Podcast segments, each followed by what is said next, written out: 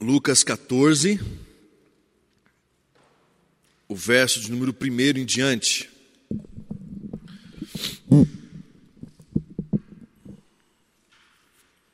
Que é a, a passagem que conta-nos a história de uma cura do Senhor Jesus.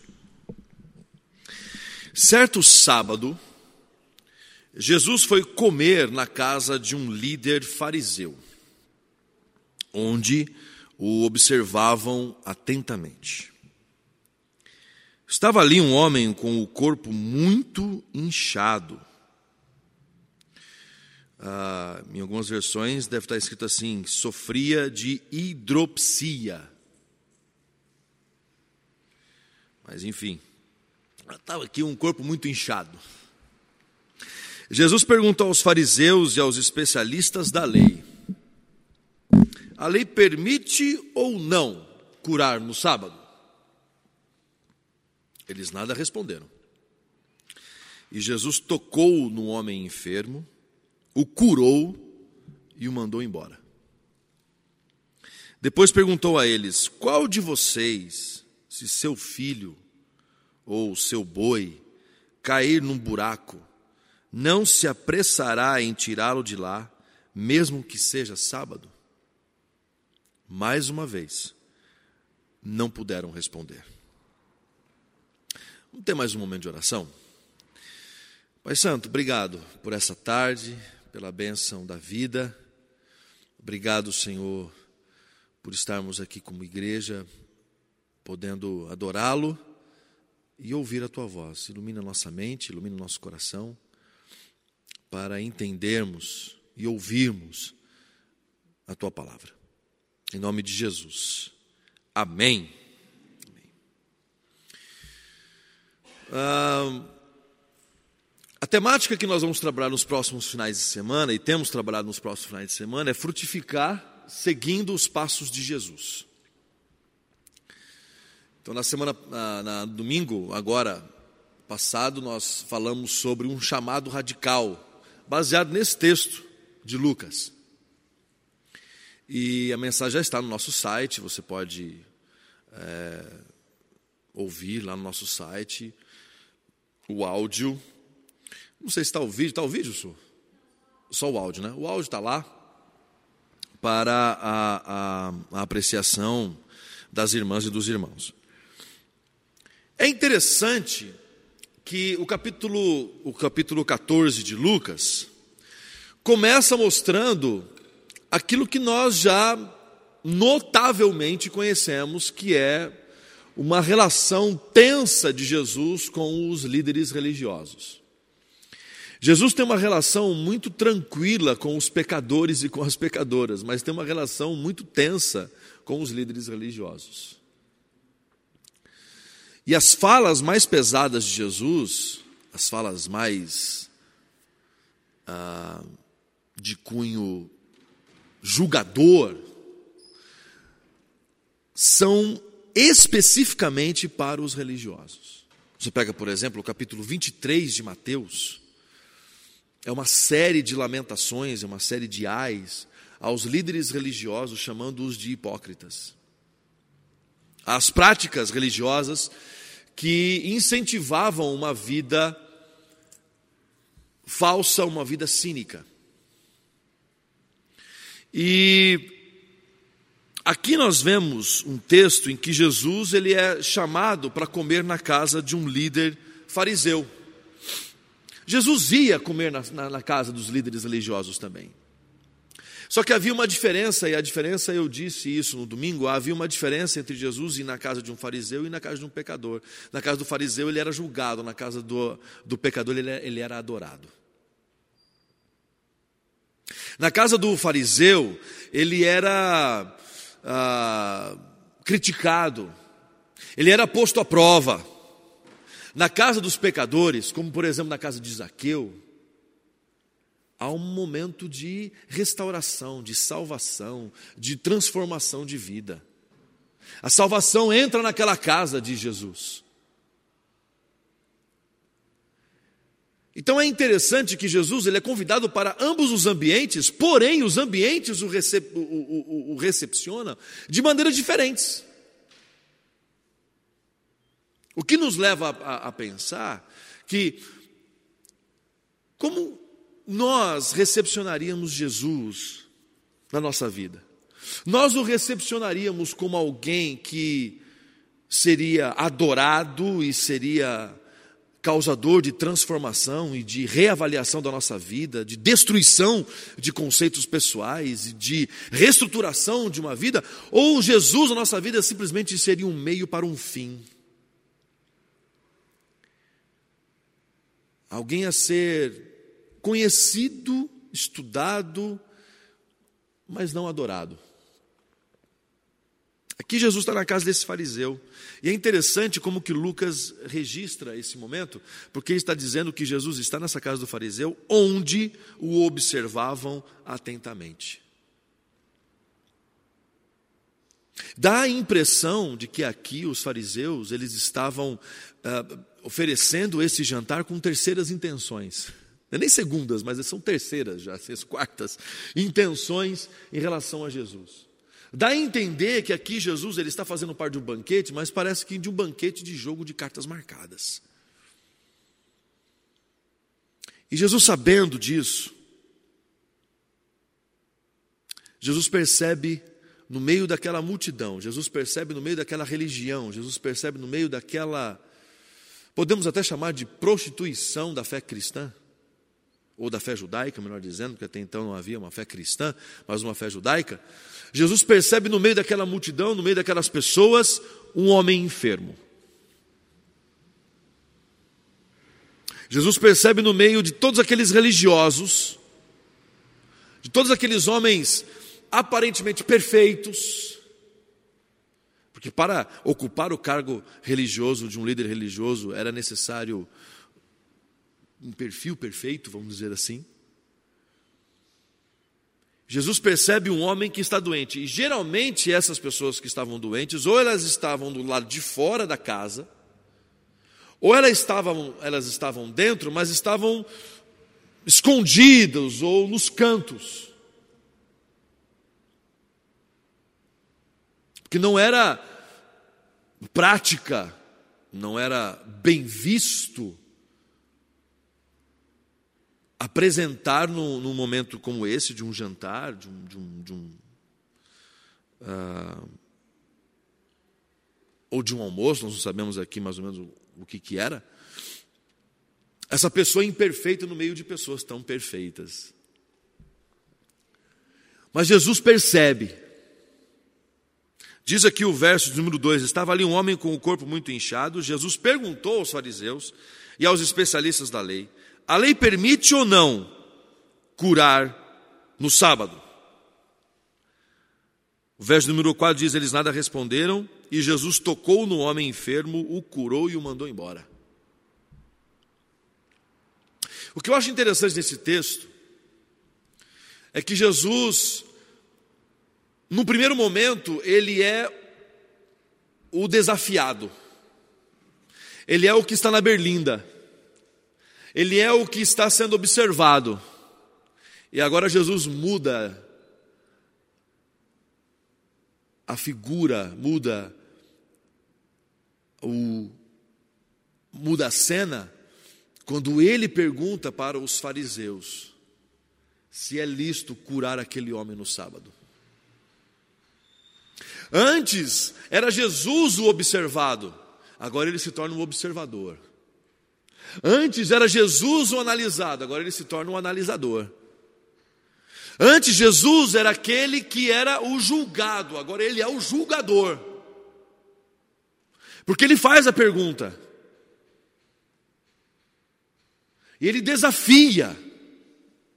Ele desafia uma ele, ele não está só desafiando os religiosos, ele está desafiando a religião. Ele está desafiando até que ponto aquela religião traria dignidade à vida humana, porque é só para isso que serve a fé trazer dignidade à vida humana em relação a Deus. Porque quando eu volto para Deus, Deus me traz dignidade, me traz uma identidade. Por isso que eu deixo de fazer certas coisas que me prejudicam, porque isso me traz dignidade. Por isso que eu começo a fazer certas coisas, porque essas, essas ações me trazem dignidade. E uma fé que não traz dignidade à, à raça humana, não é uma fé digna. Uma fé que só explora, uma fé que só mata, uma fé que só escraviza, não é uma fé digna. Não é uma fé que está disposta a trazer o reino para a terra. Porque quando você traz Deus para a terra, quando você traz o reino para a terra, você traz dignidade. E dignidade é santidade. Jesus está aqui, nesse momento, pondo em xeque a religião. A lei permite ou não curar no sábado? Diz o texto que eles, os, os fariseus se silenciaram, eles não puderam responder, e Jesus vai lá, toca no homem. E é interessante o que, que o que acontece aqui, porque Jesus, aquele, aquele, aquele quebra duas das leis principais em relação ao sábado. Ele cura no sábado, ele realiza uma ação no sábado, e ele ah, toca em um enfermo no sábado.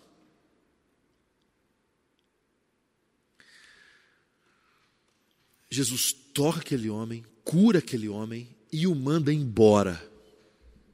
Eu gosto dessa expressão aqui. Por que, que Jesus não, não, não permitiu que ele ficasse? Porque não é para você ficar num ambiente em que antes não te reconhecia como um ser humano, não te reconhecia com dignidade. O que Jesus está querendo dizer? Jesus está querendo dizer que, a partir da cura, ambientes religiosos vão te adoecer mais, vão te adoecer mais do que curar. Estão entendendo aqui a, a, a jogada de Jesus? Jesus cura aquele homem, que está doente dentro de um ambiente religioso, ele é restaurado e Jesus manda-o embora. Por quê? Porque se ele permanecer ali, a alma dele é que vai adoecer, é a alma que vai ficar inchada, não é só o corpo, não. A alma vai ficar inchada. Inchada de preconceito, inchada de uma série de ah, conceitos ideológicos sanguinários. a ficar inchado de si mesmo, da sua autoperfeição, do seu próprio mérito. E Jesus cura no sábado. Cura no sábado porque ele resgata ele como Deus, o próprio Deus que havia estipulado a lei do sábado, estava ali curando no sábado, porque ele sabia que o sábado era para a adoração. Eu acho interessante demais essa a, a, a, história da criação, porque o homem ele é criado no sexto dia. Então o homem, a humanidade, ele é criado no sexto dia. E ele vê todo aquele negócio, ele fica encantado, ele tem uma companheira com ele, aquela situação toda, a humanidade é criada no sábado, estamos prontos para agir, Senhor, estamos prontos para trabalhar, estamos prontos para te servir, estamos aqui dispostos, e Deus vira para ele e fala assim: não. A primeira coisa que você vai fazer agora, no sétimo dia, é descansar. é contemplar tudo isso comigo e perceber o quão maravilhoso eu sou.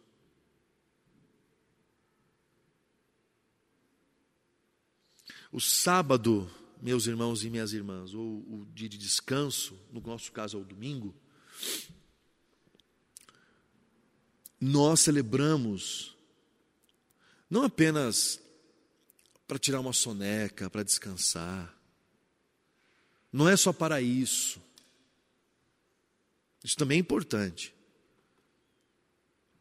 Mas o sábado é para nós lembrarmos, o dia do descanso é para nós lembrarmos que toda benfeitoria, que toda graça,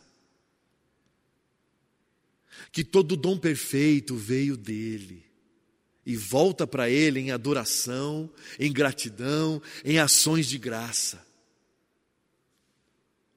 Por isso é que nós nos reunimos em adoração conjunta com o povo de Deus. Porque nós estamos reconhecendo que no início daquela semana, tudo o que nós vamos viver, tudo o que nós vivemos na semana passada e tudo agora o que nós vamos viver a partir de agora é graça de Deus, é benfeitoria dEle. Seja coisas ruins, sejam coisas boas. Veio dele. E vai voltar para ele em adoração. O que Jesus está fazendo aqui curando esse homem no sábado? Jesus está dizendo que ele veio para restaurar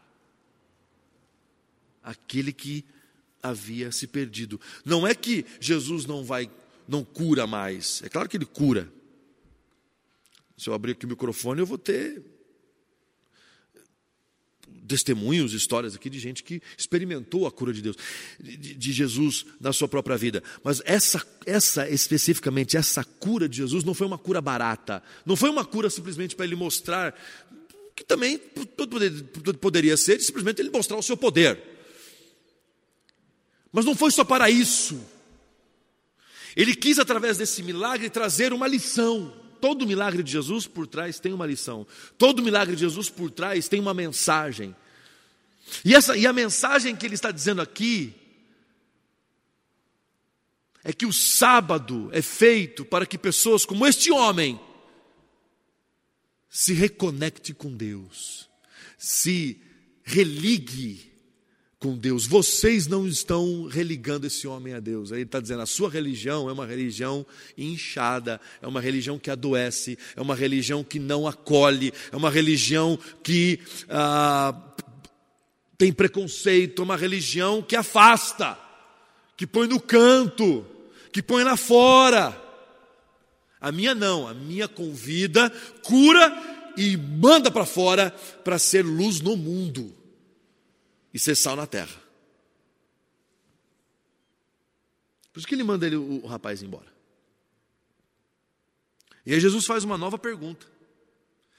Depois perguntou a eles: Qual de vocês, se seu filho ou seu boi cair num buraco, não se apressará em tirá-lo de lá, mesmo que seja sábado?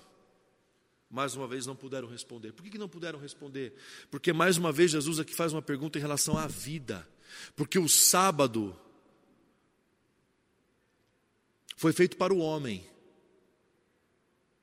e não o homem feito para o sábado. Antes, aquela, aquela pergunta que o pessoal sempre faz, né? Quem veio primeiro, o ovo ou a galinha, né?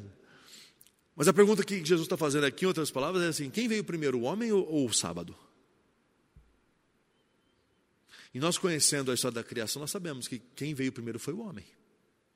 Depois veio o sábado. Porque o sábado foi criado para o homem, e não o homem criado para o sábado.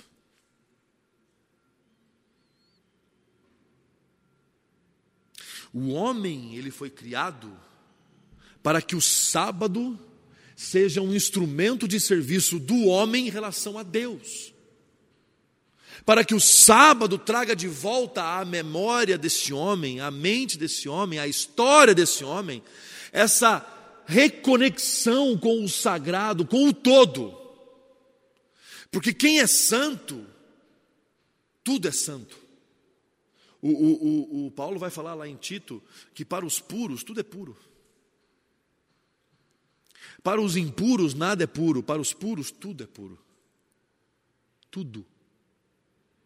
Porque a ótica mudou, o comportamento mudou, o jeito de ver a vida mudou. O jeito de se relacionar com as pessoas mudou.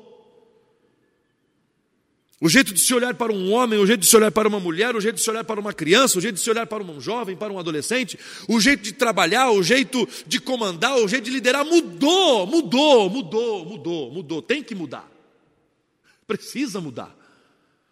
Porque senão você vai ser mais um daqueles que geram esse ciclo vicioso da religião, em que a fé não tem nenhum impacto significativo nas suas relações, seja essas relações trabalhistas, essas relações interpessoais.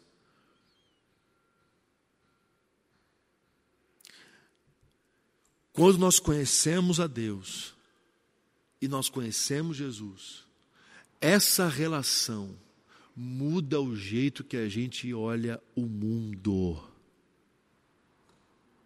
Não tem como.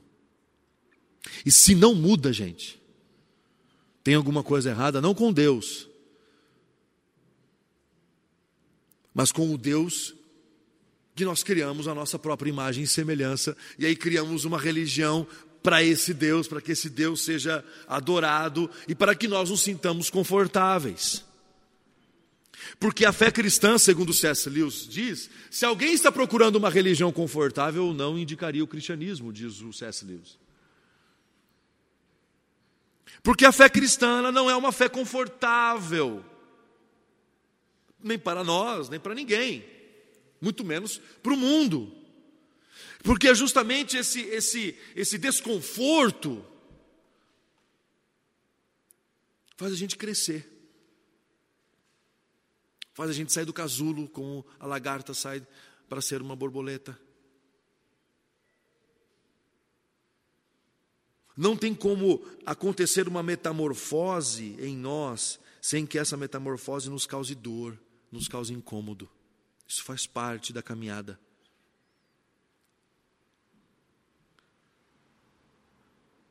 Porque é impossível, Jesus está dizendo para esse, essa, esses fariseus, para esses religiosos, é impossível uma religião que adore a Deus, que não preserva a vida.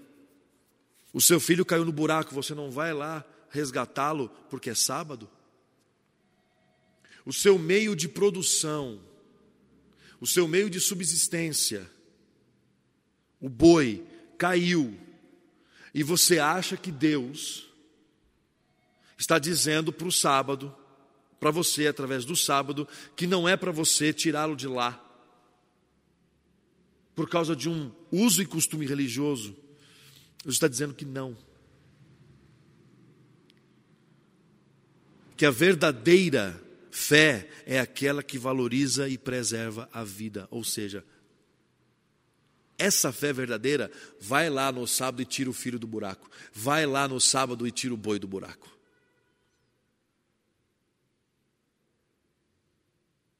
Porque antes de conceitos religiosos, vem a preservação da vida. E eu, eu, eu, eu tenho um pastor amigo, mentor muito muito querido meu, ele diz, ele, diz, ele, diz, ele diz o seguinte: que santidade é tudo aquilo que preserva a vida. Tirar o filho do buraco no sábado é um ato de adoração, portanto é, é possível. Tirar um boi do buraco no sábado é adoração, porque tem a ver não só com a sua própria preservação da vida, mas tem a ver com a preservação de outras vidas que estão dependentes daquilo.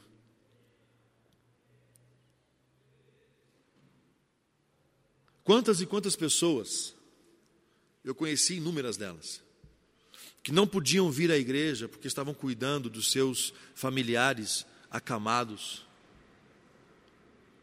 Pastor, eu não vou poder vir à igreja porque a minha mãe está acamada e ela depende de mim e eu cuido dela.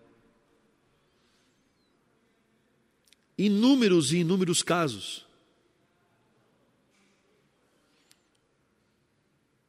Eu dizia para e ela falava assim, mas Cris, uh, pastor, me perdoe. Eu falei, me perdoa o quê, meu irmão? Existe uma igreja que adora no templo, mas existe uma igreja que adora nas casas. Existe uma, uma igreja que está adorando por aí, que nós não temos controle, graças a Deus, porque não temos esse controle, que está adorando por aí através dos cuidados, dos trabalhos, dos abraços, do, da acolhida, que nós não temos nem noção. Então continue, minha irmã, continue, meu irmão, cuidando. Do seu ente querido, da sua mãe, ou do seu pai, ou do seu tio, ou da sua avó, continue cuidando, continue adorando a Deus ali, continue, encare esse cuidado não como uma obrigação só sua, mas encare esse cuidado como uma forma de adorar, como a forma de adorar a Deus. Como a forma que naquele momento, no espaço-tempo, está reservado para que você adore-o desse jeito, cuidando do seu ente querido. Porque o sábado faz você ressignificar o cuidado, você não está cuidando dele, porque é obrigação sua cuidar como filho, como sobrinho, como neto, como esposo como esposa. Ressignificou, o sábado ressignificou, eu estou cuidando dele como se eu estivesse cuidando do próprio Deus acamado. Entendeu a profundidade da coisa? É como se Jesus estivesse acamado e você fosse cuidar dele, como você faria? É isso.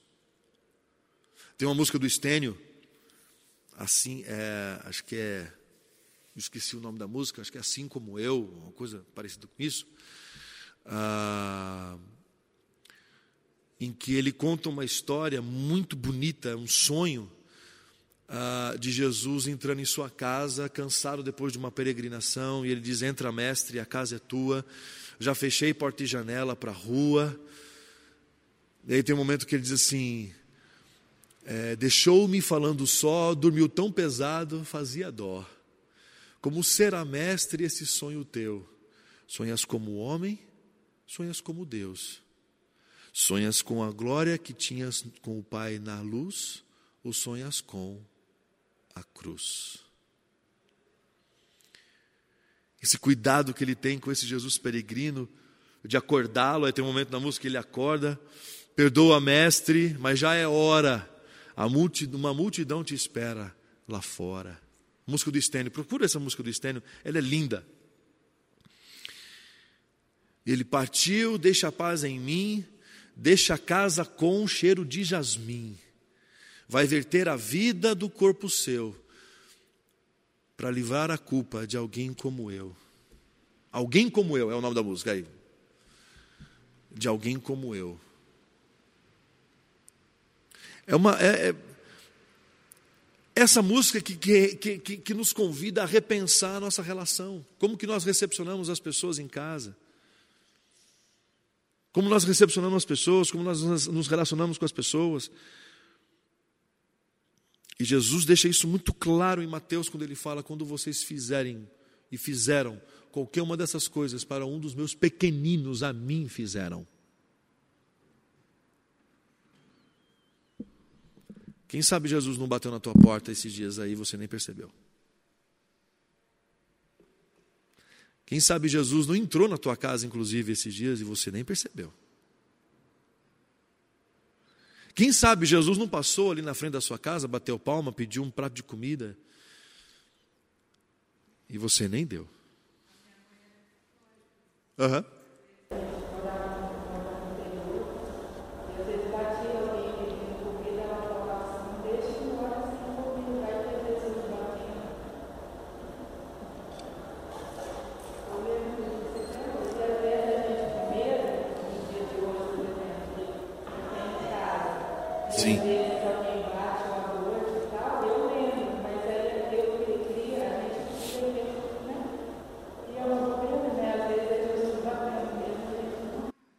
Verdade.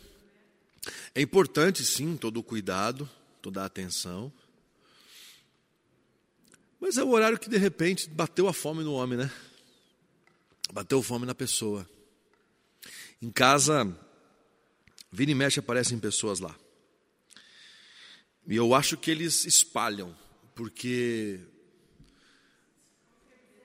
aumenta um pouco a. Lá, lá, lá o cara é gente boa. Lá eles dão. Lá eles conversam com a gente. E eu, a gente faz isso mesmo assim, não por.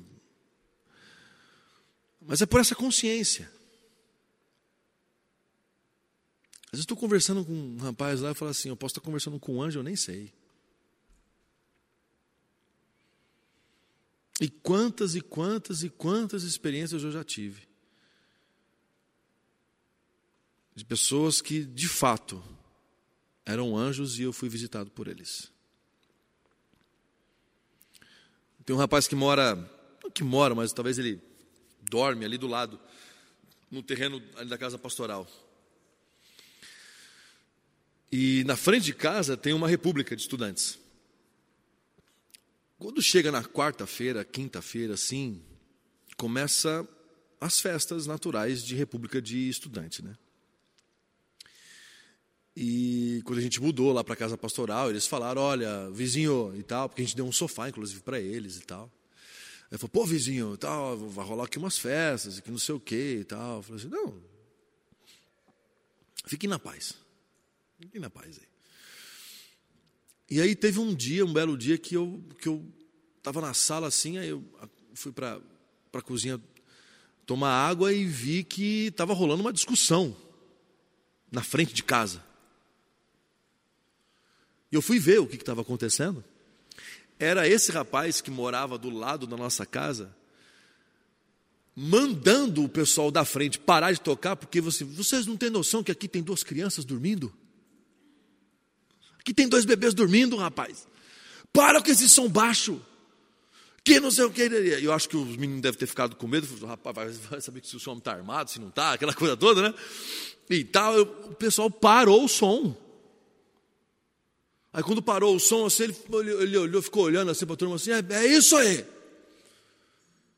Senão vou voltar aqui. Aí entrou para dentro do negócio. E eu só observando, fiquei só observando e eu dando graças a Deus, né? Dando glória a Deus. E aí, no outro dia, de manhã, a gente ali conversando, ele Ô vizinho, percebeu que o som parou? Eu falei: Percebi. Eu falei: Também percebi também que foi você que fez. Ah, isso aí a gente faz, viu? Pode deixar que a gente cuida. Entendeu? Então são coisas que a gente está ali, está ali. E, e, e Deus é bom, né? E Deus continua sendo bom. Então que essa, que essa nossa fé, irmãos e irmãs, mude a nossa maneira de ver as coisas, de encarar as coisas. Recentemente, recentemente, não, hoje houve, um, houve um, uma situação né, de, de, acho que sequestro, alguma coisa assim. E os policiais tiveram que agir de uma maneira mais efetiva, matando o sequestrador. Até aí, lamentável tudo isso, mas num mundo caído como o nosso, situações como essa são possíveis de acontecer. Qual é o meu problema? O meu problema é quando a crentaiada começa a usar texto bíblico para justificar a violência. O meu problema está em quando esse, esse bando de crente que dá mau testemunho usa texto bíblico para justificar derramamento de sangue inocente. Ou mesmo de gente não inocente. A Bíblia deixa claro em Ezequiel, em Salmos, nas cartas paulinas, deixa, o Evangelho deixa claro que Deus não se alegra com a morte do ímpio. Sabe o que eu fico? Eu, eu, tenho, eu tenho, sinceramente, irmãos e irmãs, eu tenho, eu tenho. Eu lamento muito essa geração nova. Porque é uma geração, geração nova, não estou falando de adolescentes e jovens, eu estou falando de gente adulta também dessa geração de agora, que é uma geração, como eu falei na terça passada, uma retrasada, eu disse que nós estamos vivendo uma, uma geração cínica, e é uma geração cínica.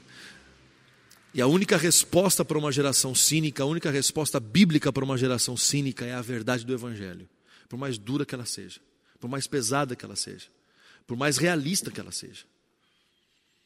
Então, se essa geração não se arrepender, se essa geração não se dobrar diante de Deus, clamando misericórdia, Senhor, do meu coração sanguinário, do meu coração ímpio, do meu coração tão, tão mal quanto o do sequestrador que foi morto, tão mal quanto. Às vezes até pior, né? Porque a minha maldade, a maldade dele é baseada em outras situações. A minha maldade é baseada numa fé. A minha maldade, a minha a minha afirmação ela é baseada num texto bíblico. Se essa geração não se arrepender, não se curvar diante de Deus em arrependimento, essa geração vai sofrer as consequências do seu mal.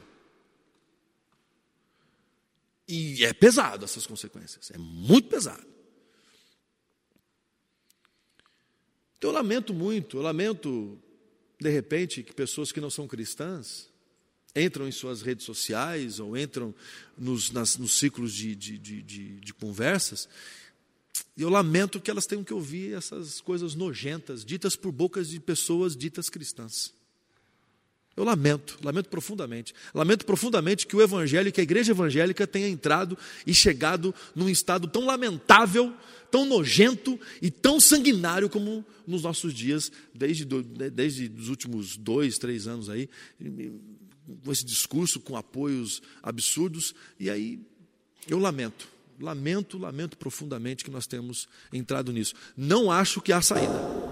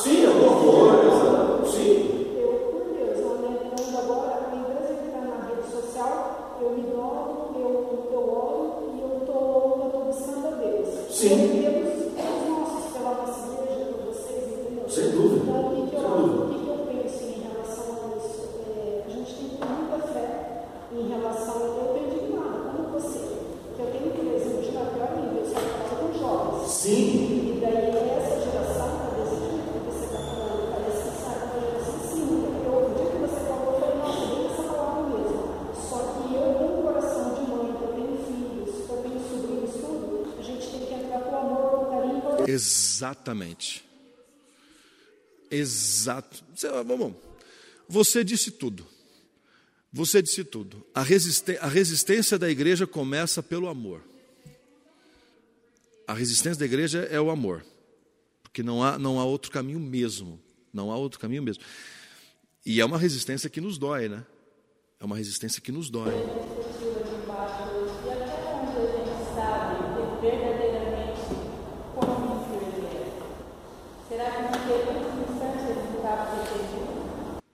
De repente, ali naquele.